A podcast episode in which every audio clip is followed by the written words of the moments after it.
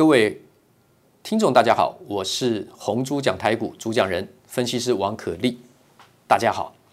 那么今天时间是十月十三号的下午时间，已经收盘了。那么当然，在今天开盘前，在昨天礼拜二的下礼拜一的下午，对不起，礼拜一的下午最重要的新闻就是国安基金退场。那我们红猪讲台股当然要讲一下国安基金退场啊。国安基金怎么来怎么去？它运作了两百零七天，这一次。史上有五次的护盘，只有第一次赔钱，包含这一次二三四次，通通都赚钱。赚钱并不是国安基金第一的任务，哦，大家要知道，它叫国安基金嘛，那就是维护国家安全。在股市来讲，就是股市的怎么样运作正常啊，不要失控，不要过度的恐慌，让大家信心安定下来。因为这个疫情全球冲击，我相信大家都还记得这件事情，在三月十九号的时候。那个时候呢，为什么会崩到最低点八千五百二十三点啊？为什么？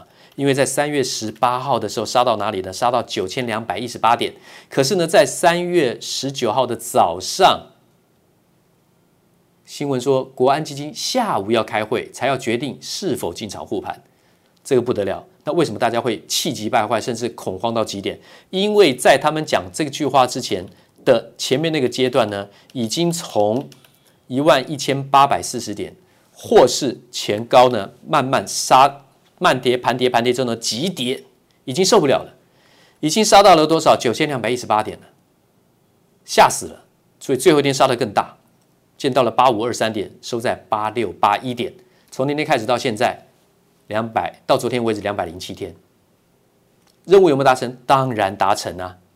八五二三到礼拜一昨天的收盘价。收盘点数了，一万两千九百五十五点。那礼拜二今天一万两千九百四十七点，十月十三号，它刚好在过去两个半月以来的高点区域宣布退场。哪几个高点区附近呢？七月二十八号历史的高点一三零三一点，再来呢，这个八月六号的一二九七一点，再来呢就是。九八月十八号的一二九八一点，再来呢就是八月二十七号的一二九六零点，再来呢就是九月十六号的一三零二一点，再来呢那就是这两天的高点，也就是一二九九七点。请注意哦，它退场的时间是不是在刚我讲的这几个高点的附近？是的，那也就是说，就算它不退场的话，本来就是会有卖压，不是吗？所以技术面本来就可能，而且应该会出现的卖压，同时同点。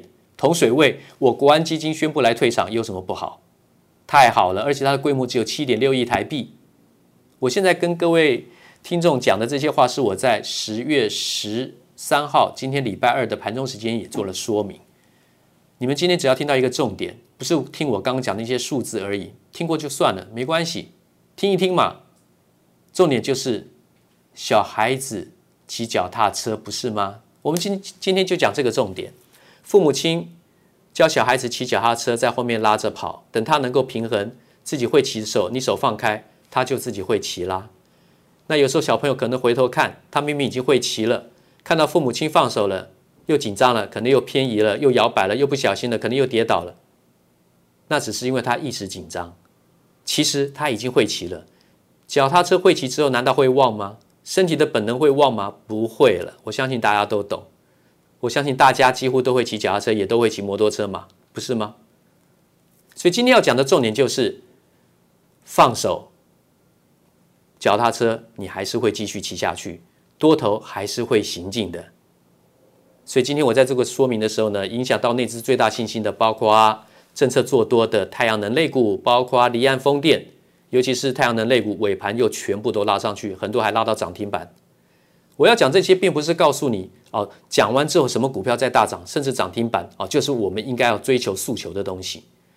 股市快慢，速度快慢交给市场，但是你要知道一个大的架构，就是多头还是继续多头。然后呢，就把这一次国安基金的退场，他在十月十二号礼拜一下午四点二十分宣布退场的这个讯息呢，就当做。父母亲让已经会骑脚踏的脚踏车的小孩子放手而已，让他自己骑吧。今天就先讲这个重点，明天见。投顾逾二十三年，真正持续坚持、专业、敬业、诚信的金字招牌。欢迎有远见、有大格局的投资人加入红不让团队的行列。二三六八八七七九，二三六八八七七九。